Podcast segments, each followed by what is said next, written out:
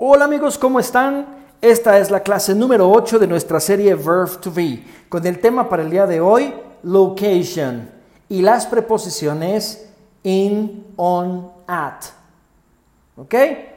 Bien, pues muchas gracias por seguir nuestro podcast. Yo soy Teacher Tony y esto es Inten, Vive en Inglés, el podcast.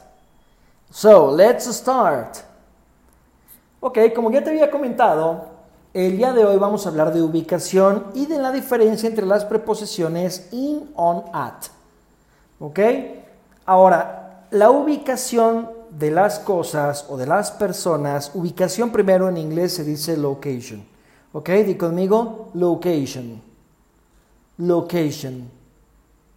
¿Ok? Esto es ubicación.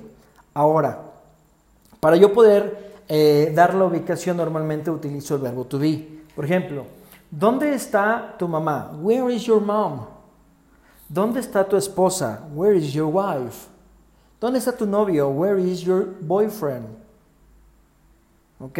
¿Dónde está tu perrito? Where is your little dog? O simplemente digo, ¿dónde está? Where is it? Cuando hablas de algún objeto. ¿Ok? Pero nota que la, la pregunta ¿dónde? o la palabra ¿dónde? para preguntar es where. ¿Ok? Di conmigo, where. Where. Where. Fonéticamente también tenemos otra pronunciación que sería where. Dilo conmigo, where. Where. Where. Cualquiera de las dos está bien. En inglés americano es más común decir where. ¿Ok? Bien. Entonces yo digo, where is your mom? Y tú puedes decir, she is, ella está en su casa. ¿Ok? Ahorita vamos a traducir en su casa. ¿Ok? Where is your lamp? ¿Dónde está tu lámpara? It's está en el escritorio. En el escritorio. Ahorita vamos a traducir también en el escritorio. ¿Ok? Where is your dog? ¿Dónde está tu perro? It's está en el parque. Ahorita vamos a decir cómo se dice en el parque y los diferentes casos para utilizar las preposiciones. Pero si notaste en mis tres ejemplos, yo dije en. En español utilicé la misma palabra, pero en inglés no puedo decir la misma palabra. Tengo que utilizar in, on o at, según sea el caso. ¿Ok?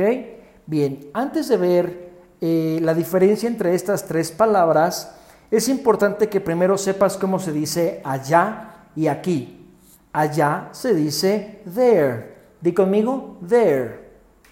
There. Y aquí se dice here. Di conmigo, here. Here. Ahora, si tú quieres decir por allá, entonces en inglés decimos over there. Over there. Over there. Where is your dad? He is over there. ¿En dónde está tu papá? Está por allá. Where is your boss? He is around here. ¿Dónde está tu jefe? Él está por aquí. Por aquí, en inglés se dice around here. Around here. Around here. ¿Ok?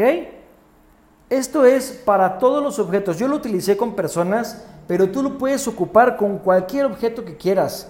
¿no? Es como, eh, oye, ¿dónde están las llaves? Oh, they are around here. Están por aquí. ¿no? Oh, they are over there. Están por allá. A lo mejor no especificas exactamente en dónde, pero si dices que están por allá o por aquí en algún lugar, hay que buscarlas. ¿Ok? Bien, ahora sí, vamos a ver la diferencia entre las preposiciones. In, on, at. Voy a tratar de hacerlo lo más simple posible, pero también de la forma más básica posible, para que solamente entiendas la diferencia de en en inglés, porque en inglés decimos en, in, on, at. Lo decimos de tres formas distintas, pero se ocupa en tres diferentes situaciones. ¿Ok? Vamos a empezar con la más fácil. Tú tienes un objeto que está sosteniendo a otro objeto, ya sea porque está amarrado, porque está clavado o porque simple y sencillamente está eh, recargado. ¿Ok? Cuando esto sucede, ese objeto que está clavado, sujetado o recargado, está sobre ese objeto, ¿verdad? Sobre la otra, el otro objeto.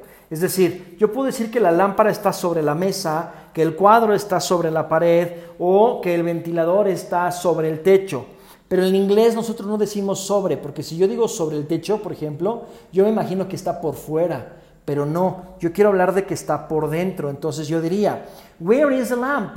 The lamp is on the desk. Where is your diploma? Or where is your picture? My picture is on the wall. Where is your fan? My fan is on the ceiling. ¿Ok? On the ceiling. Está sobre el techo, pero por la parte de adentro, porque el techo está sosteniendo el ventilador. ¿Ok? Entonces, siempre que tú tengas un objeto que esté sobre otro, cuando este segundo objeto lo está sosteniendo, vamos a utilizar la preposición on. ¿Ok? Bien. Después tengo la palabra in. La palabra in la voy a utilizar cuando mis objetos están adentro de un espacio tridimensional. ¿Ok? Entendamos que espacio tridimensional es algo que tiene altura, ¿ok? O más bien que tiene ancho, que tiene alto, profundidad, tiene largo, ¿ok? Entonces es como un, un cubo. Todo lo que esté adentro de siempre vamos a utilizar in. ¿Okay? Ahora, la palabra in normalmente se va a utilizar para edificios, para eh, lugares que se, que, se, que, se, que se, llevan por un edificio. ¿Ok? Entonces, eh, vamos a, hablar, por ejemplo, eh, where is teacher Tony? He is in the office. O he is in his office. Él está en su oficina, en la oficina. ¿Ok? Where is your wife? ¿Dónde está tu esposa? She is in the house. Ella está en la casa. ¿Ok? Where is, um, where is, ah, fíjate, eh, fíjate esta, esta excepción de la regla. Where is your house? ¿En dónde está tu casa? Ah, esta está buena. My house is en Tultitlán. Mi casa está en Tultitlán. Y también lo vas a utilizar para hablar de colonias, municipios, estados y países. ¿Ok? Entonces, in es para lugares tridimensionales y para, para los lugares que te había comentado. Colonias, municipios, estados y países. ¿Ok? In Mexico. Where is Paris? It is in France. ¿Ok? Bien. Entonces, eh, para que nosotros podamos entender la diferencia entre uno y otro, en este caso entre on e in, siempre tienes que seguir la regla. ¿Está reposando, está descansando sobre un objeto? Sí, entonces es on. No, no lo está está en un lugar tridimensional, es decir, tiene muros alrededor o tiene vallas alrededor o tiene cercas alrededor, entonces no es on, sería in. ¿Ok? Ahora, where is uh, your dog? ¿En dónde está tu perro? He is at the park. Él está en el parque. Ojo, hay personas que dicen in the park. También es correcto, pero si el parque está cerrado. Si no está cerrado, entonces sería at the park, como un lugar muy general. At lo vamos a utilizar como un lugar muy general. Por ejemplo, cuando tú vas a comer también, eh, estás en tu casa, in your house, pero dicen, ya siéntate en la mesa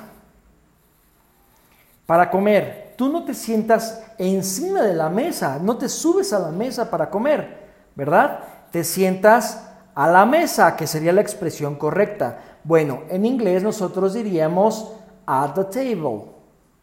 At the table. ¿Por qué te sientas en la mesa o a la mesa? ¿Ok?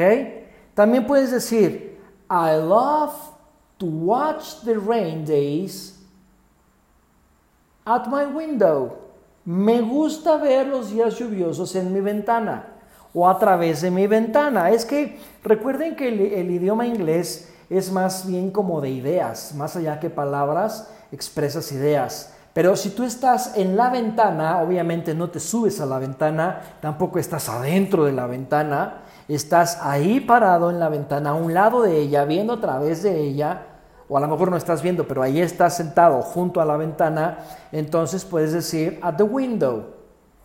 Si alguien toca la puerta de tu casa, no dices está, alguien está en la puerta, dices, no dices estás adentro de la puerta, ¿verdad? Ni encima de la puerta. Dices at the door, somebody's at the door.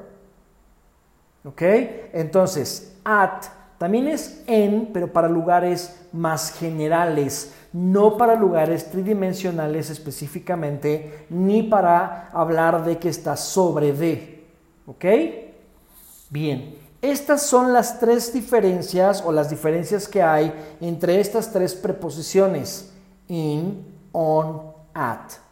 ¿Ok? Ahora, es muy importante que siempre que tú quieras utilizar una ubicación con un objeto, es decir, sobre el escritorio, la ventana, la puerta, te das cuenta estoy utilizando artículos. Vas a utilizar el artículo the. Recuerda que con nombres propios no utilizamos el artículo the. ¿okay? Si tú no has eh, eh, escuchado todos nuestros podcasts y no sabes cómo utilizar el artículo definido the, te invito a que escuches nuestra clase número 4 donde hablamos de artículos y ahí viene, ahí, ahí les explico cómo utilizar el artículo da. ¿Ok? En este caso, con objetos, con todos los objetos que tú quieras utilizar, vas a decir da. Pero hay una excepción. Cuando hablas de la palabra hogar, que es en inglés home, home, la palabra escuela como tal, como institución, escuela, school, school, ¿ok? Cuando hablas del trabajo, como institución, no la oficina, sino tu trabajo en general.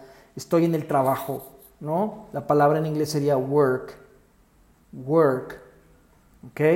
En estas tres palabras no utilizas el artículo the, ¿ok? Tampoco vas a utilizar la preposición in. Vamos a utilizar la preposición at y después la palabra directa, ¿ok? Por ejemplo, my students are at school. ¿Ok? My children are at home. Están en casa. ¿Ok? I am at work. Estoy en el trabajo. No digo at the work. Eso está mal dicho. Bueno. Entonces, si tienes alguna duda, ya sabes, mándanos tus comentarios, por favor, a nuestras redes sociales. Nos encuentras en Facebook y en Instagram como Escuela de Inglés Inten Vive el Inglés. En YouTube nos encuentras como Inten Online. Nos puedes mandar a alguien los comentarios o nos puedes mandar un inbox o un DM para que nosotros te contestemos. Bueno, yo personalmente te voy a estar contestando todas y cada una de tus dudas. Si tienes alguna eh, sugerencia de tema, mándamela también por ahí y vamos a estar eh, eh, sacando series distintas con diferentes temas para que tú puedas seguir en este bello aprendizaje eh, o más bien en el aprendizaje de este bello idioma que es el inglés. ¿Ok? Bueno, si, si, ya fuiste a YouTube también, no olvides por favor suscribirte a nuestro canal, dale click en la campanita para que te lleguen también las notificaciones y no olvides que un consejo práctico que te puedo dar también en este momento es que con una sola vez que tú escuches esta clase o este podcast, no va a ser suficiente, te lo aseguro. Vas a necesitar estarlo escuchando una y otra y otra vez para que veas diferentes ejemplos. Y si en el camino te sale alguna duda, entonces ya sabes qué hacer. ¿Ok? Bueno, yo soy Teacher Tony, me dio mucho gusto estar nuevamente con ustedes en este día. Espero que estén muy bien y pásenla a todo dar. Les mando un abrazo muy fuerte y nos vemos la próxima vez. Bye bye.